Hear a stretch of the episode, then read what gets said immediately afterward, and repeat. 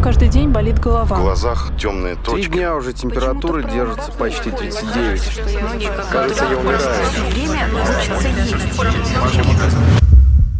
Доктор, что со мной? Доктор, что со Доктор, мной? что со мной?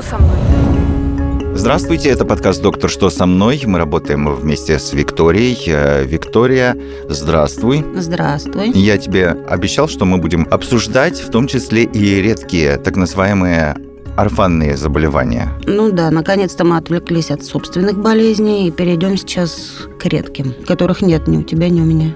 Надеюсь. А вот это большой вопрос, потому что сегодня мы будем говорить о таком заболевании, которое появляется, если я правильно понял, внезапно, предугадать его невозможно, а как его лечить мы спросим у доктора. Итак, орфанное заболевание – боковой амиотрофический склероз. У нас в гостях невролог, кандидат медицинских наук, заведующий отделением неврологии Юсуповской больницы Алексей Васильев. Здравствуйте, Алексей Владимирович. Добрый день.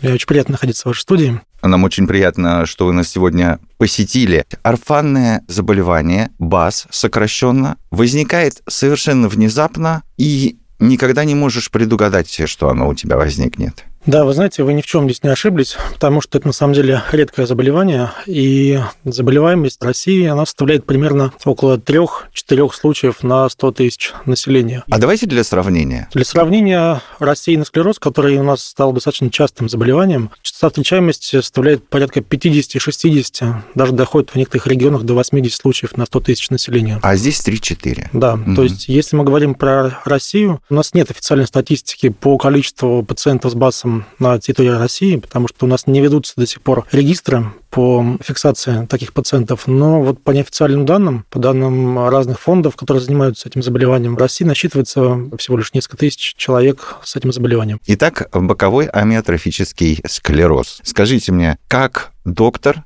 понимает, что именно это заболевание сейчас у человека? То есть какие симптомы должны присутствовать? Сложный вопрос, потому что, учитывая то, что заболевание достаточно редкое, очень часто неврологи в своей практике могут с таким заболеванием и не столкнуться. Обычные там неврологи на периферии. Вообще а, проработал как, всю как правило, жизнь? Да, и, в общем-то, можно Мгм. не видеть таких пациентов вообще. Тем более у нас в России существуют определенные центры, места, где достаточно активно этими болезнями занимаются. Поэтому очень часто пациенты с подозрением на это заболевание попадают именно туда. И рядовому неврологу зачастую, в общем, этих пациентов не удается так за свою жизнь практику увидеть. И я скажу так, что эта проблема не только в России, но вообще по миру. Считается, что с момента появления первых симптомов заболевания до момента постановки правильного, повторюсь, диагноза проходит около года, а то и полтора года. Это по статистике, по европейской и по нашей. Поэтому почему это происходит? Потому что заболевание может проявляться абсолютно по-разному. И первые симптомы очень часто напоминают, скажем так, остеохондроз, которого, в общем-то, не существует в мире нигде, кроме как в России, потому что остеохондроз – это не заболевание. Это состояние нашей, скажем так, костной системы, которое меняется с возрастом практически у всех людей. Поэтому диагноза остеохондроза нет. Есть просто такие состояния, которые можно называть, там, скажем, тем же самым остеохондрозом. Это просто видоизменения суставов, костей, позвоночнике в первую очередь. Поэтому очень часто такие пациенты первоначально имеют диагноз остеохондроз. По мере, конечно, прогрессирования заболевания уже выходят на первый план симптомы, которые позволяют заподозрить это заболевание, и тогда начинается уже поиск диагностический, который может привести в итоге к диагностике самого уже бокового склероза, либо БАСа, как его еще называют. И симптомы, они очень часто зависят от локализации первичного очага процесса, потому что это нужно немножко обратиться к анатомии. БАС вообще – это заболевание, которое сопровождается одномоментным повреждением центральных мотонейронов и периферических мотонейронов. Одномоментным это резким? Не резким, нет. Это, скажем так, совместное вовлечение в патологический процесс. Одновременное, как Нет, бы, да? постепенное. Постепенно? Это постепенное заболевание, которое развивается постепенно. Ага. Бывают формы очень агрессивные, и, в общем-то, с момента начала заболевания до, в общем-то, исхода проходит там всего несколько месяцев. А бывают формы, например, очень доброкачественные, когда с момента появления первых симптомов до окончания заболевания проходит там больше там, 10, больше 15 лет. Окончание заболевания – это когда Это, к сожалению, умирает. летальный исход, потому что, к сожалению, это фатальное заболевание, и все пациенты, в общем, у них исход один, к сожалению. Бывает, что заболевание прогрессирует очень быстро. Там, буквально в течение там, 6-10 месяцев пациент может пройти все стадии заболевания, там, Мгм. вплоть до летального исхода. А бывают, что пациенты живут больше 15 и даже больше 20 лет. У меня еще до сих пор есть мои пациенты, старый срок заболевания которых уже больше около 17 лет. Они до сих пор живы, но в среднем, конечно, продолжительность жизни при этом заболевании составляет от 3 до 5 лет. Это в среднем. От чего зависит э, вот эта длительность жизни, скажем так, этого пациента? Это от назначенного лечения, от э, курса лекарств или, ну, как Господь располагает, как Вы говорится? знаете, есть эм, факторы, которые у нас могут прогнозировать течение заболевания. Например, это возраст, начало, дебют, начало болезни. Если мы говорим про эту болезнь, то надо сказать, что болеют в основном пожилые люди. Точнее, люди, так сказать, старшего возрастного возраста ну, категории. То есть это 45-50, 60 лет. Это как раз пик заболеваемости. Но, к сожалению, есть еще и так называемые ювенильные формы БАСа, когда заболевают молодые люди в возрасте там, до 20 лет. Тогда эта форма считается ювенильной. Так вот, считается, что достаточно часто именно молодые пациенты при ювенильных формах живут намного дольше, чем, скажем, люди, которые заболели в возрасте там, 60-70 лет. Также имеет большое значение и форма заболевания, потому что есть формы, например, пояснично-крестцовые, когда у нас заболевание начинается с э, поясничного утолщения. В таком случае у нас в процесс вовлекаются сначала ноги, то есть пациент у нас начинает плохо ходить, у них изменяется походка, у них появляется шлепающая стопа, у них появляется в итоге спастичность, когда скованы ноги.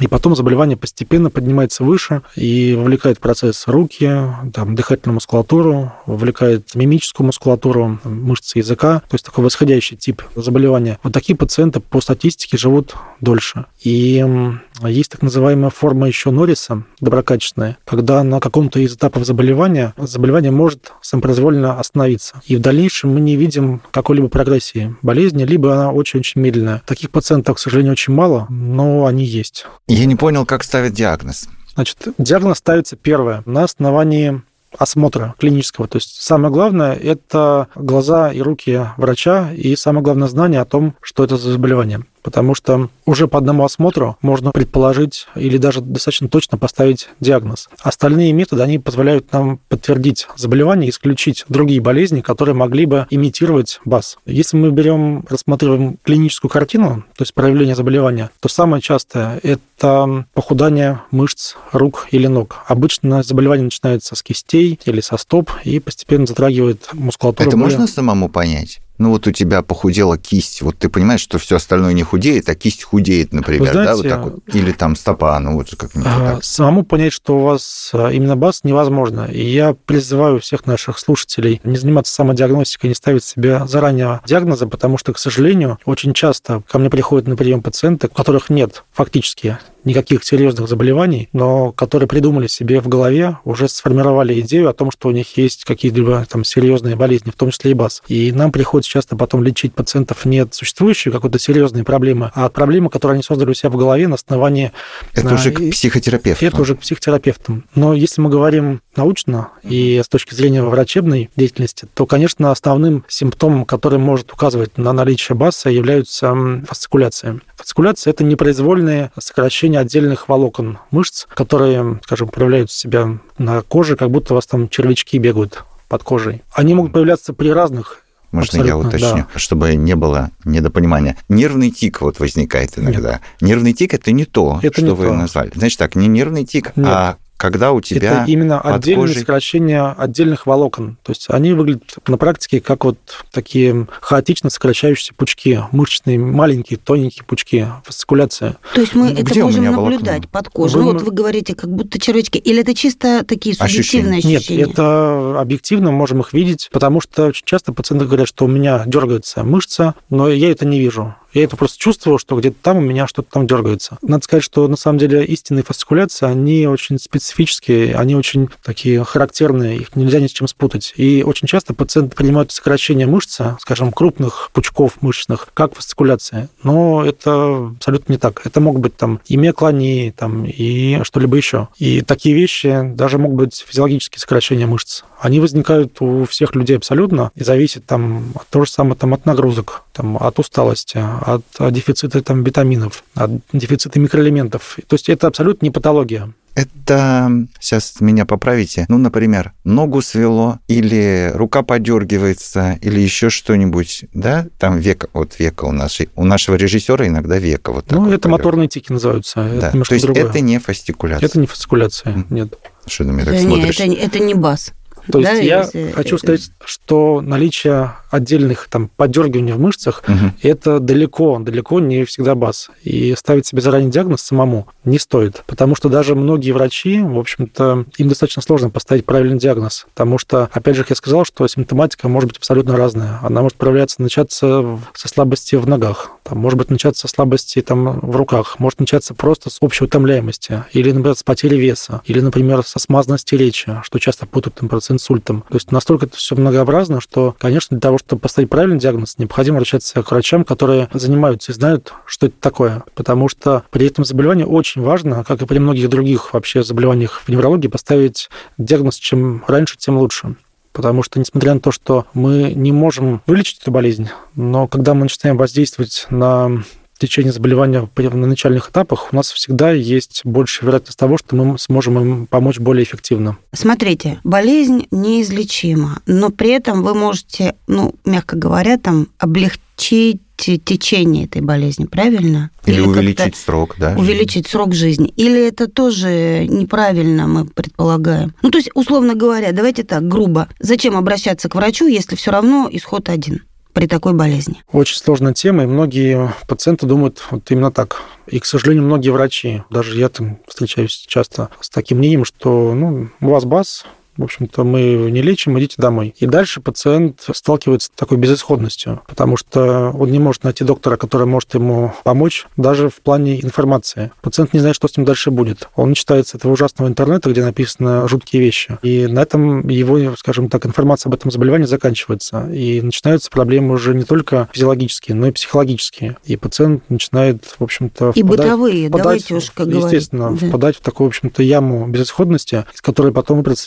невозможно. Поэтому, прежде всего, конечно, для нас, как для врачей, необходимо доносить до пациентов ту информацию, которой мы владеем, правдивую, достоверную информацию, которая может помочь пациенту, скажем, прожить свои, там, скажем, оставшиеся там года максимально комфортно и сделать, может быть, какие-то вещи, которые он, скажем, планировал сделать в будущем. Но у него, например, не остается времени какого-то. В основном, конечно, сейчас для этого заболевания пациенты с этой болезнью могут получить статус паллиативного пациента. То есть в будущем с течением прогрессии заболевания, естественно, пациенты теряют какие-то свои функции, свои навыки, и для них становится необходимым, чтобы вот эти потери этих функций была чем-то или кем-то восполнена и заменена. Поэтому сейчас существует очень активно развивается паллиативная помощь у нас в стране, и вот уже как три года назад БАС включили в список заболеваний, которые являются паллиативными заболеваниями. И в Москве можно получить, и по всей России практически сейчас можно получить паллиативную помощь. То есть она заключается в обеспечении пациентов э, необходимым оборудованием, в том числе там и откашливатели, и аппараты для респираторной поддержки, и многофункциональные кровати, и, в общем, много-много всего, в том числе и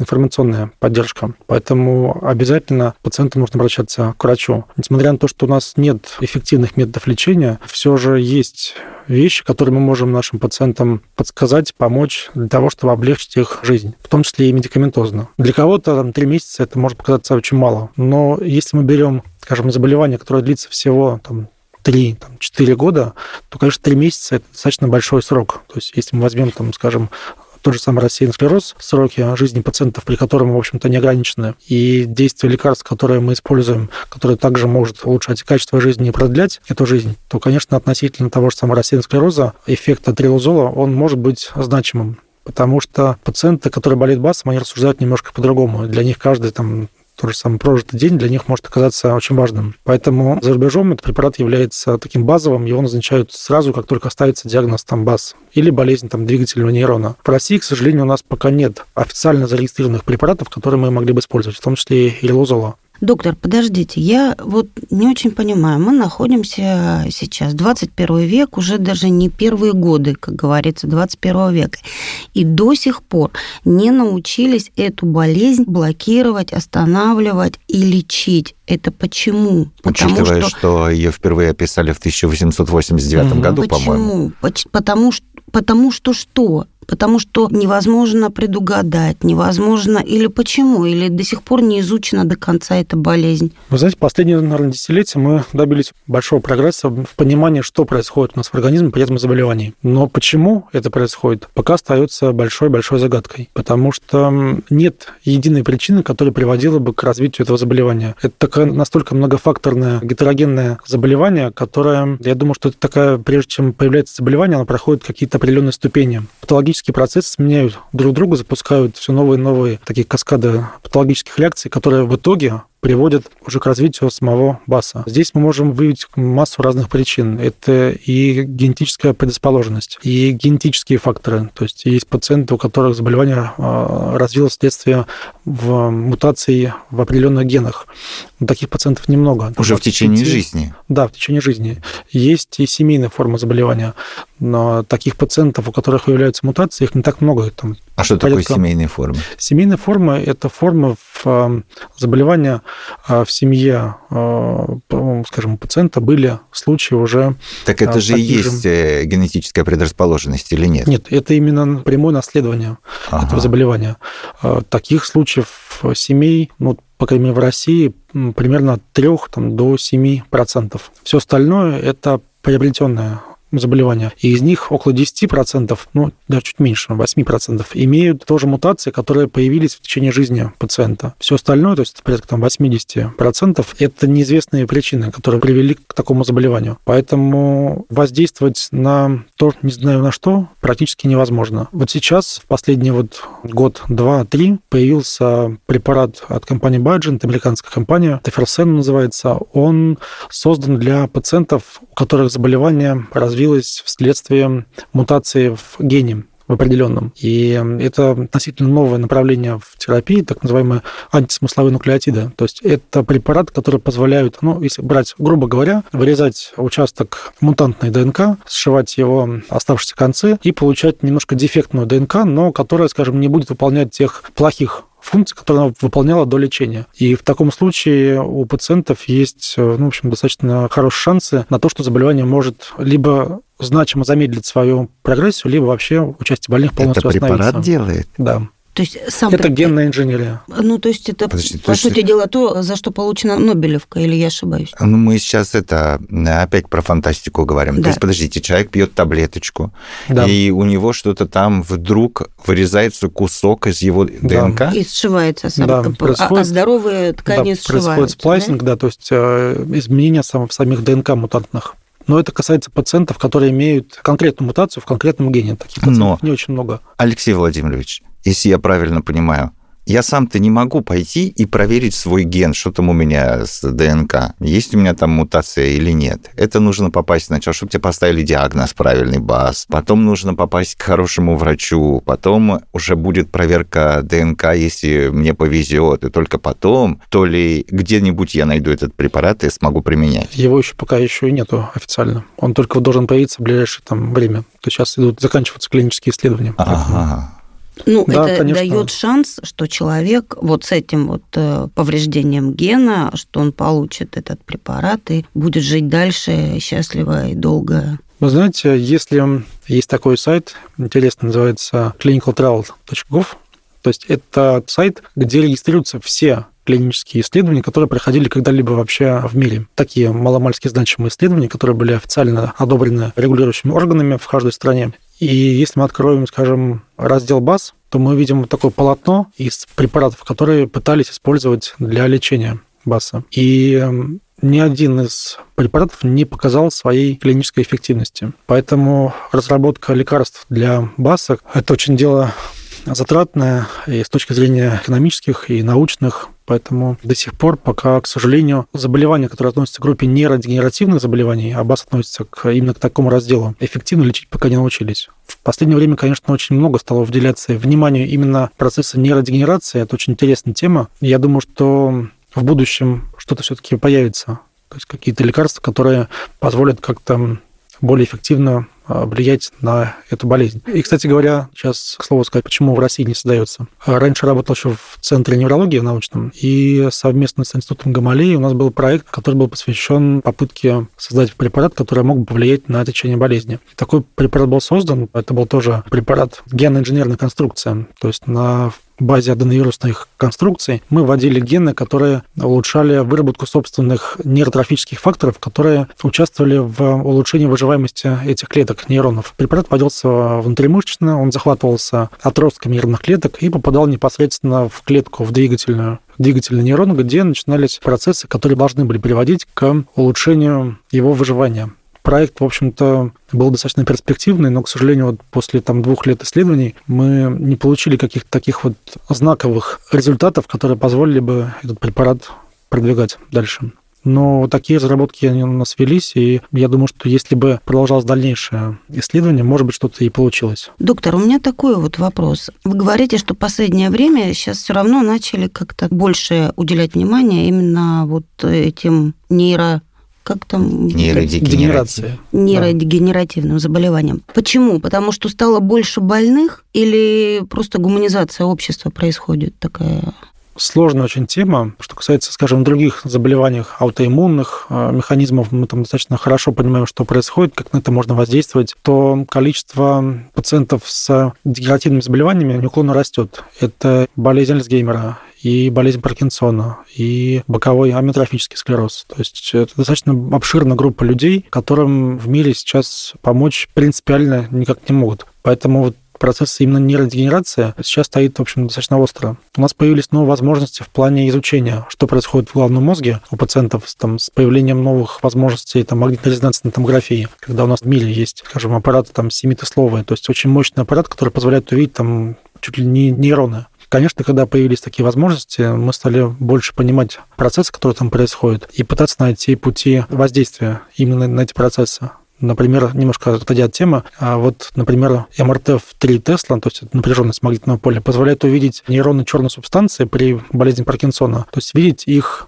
исчезновение, то есть уменьшение их количества. То есть э, техника, в общем, достигла очень больших высот в этом плане. Тема бокового амиотрофического склероза оказалась настолько сложна, что мы сегодня даже не пытаемся шутить, но в завершении нашего с вами разговора знаете, такой вопрос к вам как э, к неврологу. Вот скажите, а что позволяет вам поддерживаете своих пациентов и как вы это делаете чисто психологически? Ну вот что вы говорите людям или, предположим, родным тех людей, у которых обнаружен именно этот э, тип склероза? Тоже вопрос очень сложный, потому что, например, раньше считалось, что пациенты не должны знать о том, что у них есть смертельное заболевание, что это якобы нанесет им травму психологическую, что пациенту лучше ничего не знать о том, что с ним происходит, чем это может закончиться, что его ждет в будущем. Но это далеко не так. Потому что я сейчас сталкиваюсь с тем, что для пациента очень важно и нужно знать, что с ним будет дальше. Потому что все мы очень разные, и, конечно, не всем можно в лицо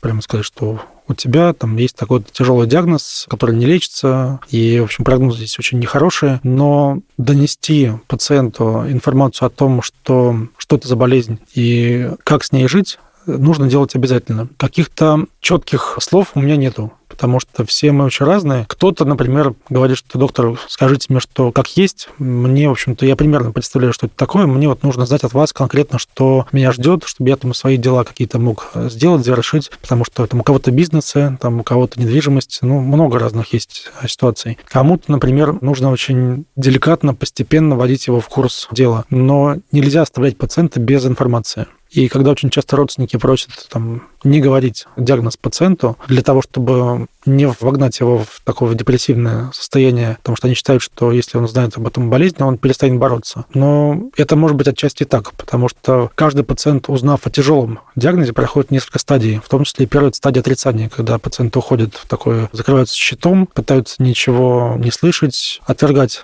имеющиеся у него проблемы, но потом наступают другие стадии, стадия принятия заболевания, стадия каких-то принятия решений для себя. И чем раньше будет, эти стадии будет пройдены, тем пациент подойдет к каким-то глобальным проблемам уже с пониманием того, что он должен сделать, и то, что он может сделать. Это значимо облегчит его жизнь, скажем так, в будущем при постепенном прогрессировании заболевания. И, конечно, пациенты, которых ведут неврологи, вот от начала постановки диагноза, правильно ведут, конечно, качество жизни у них улучшается в разы. Мы с Викторией благодарим вас за ту работу, которую вы проводите, и за то, как вы относитесь к своим пациентам. Мы поняли, что очень внимательно, и, как вы выразились, деликатно. Невролог, кандидат медицинских наук, заведующий отделением неврологии Юсуповской больницы Алексей Васильев был сегодня гостем подкаста «Доктор, что со мной?». Спасибо вам. Спасибо вам большое. Спасибо, доктор. Спасибо.